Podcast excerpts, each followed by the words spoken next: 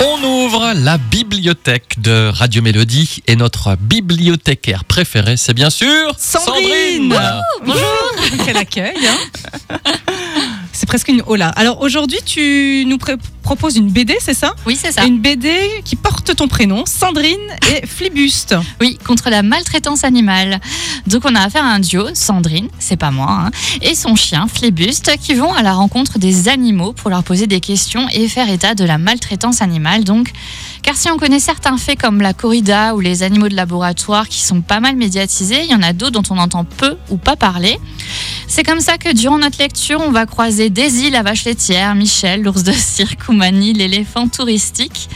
Avec cette bande dessinée, Sandrine Deloffre nous ouvre les yeux sur la maltraitance ordinaire, celle que l'on cautionne parfois inconsciemment comme le lait que l'on boit.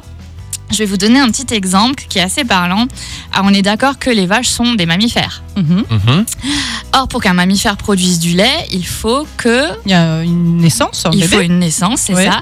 Et ben c'est pas inné, c'est comme chez nous. Donc les vaches sont inséminées de force pour donner la vie une fois par an et en boucle. Oh, Résultat des comptes, ouais, leur espérance de vie est de 6 ans au lieu de 20. Ah oui.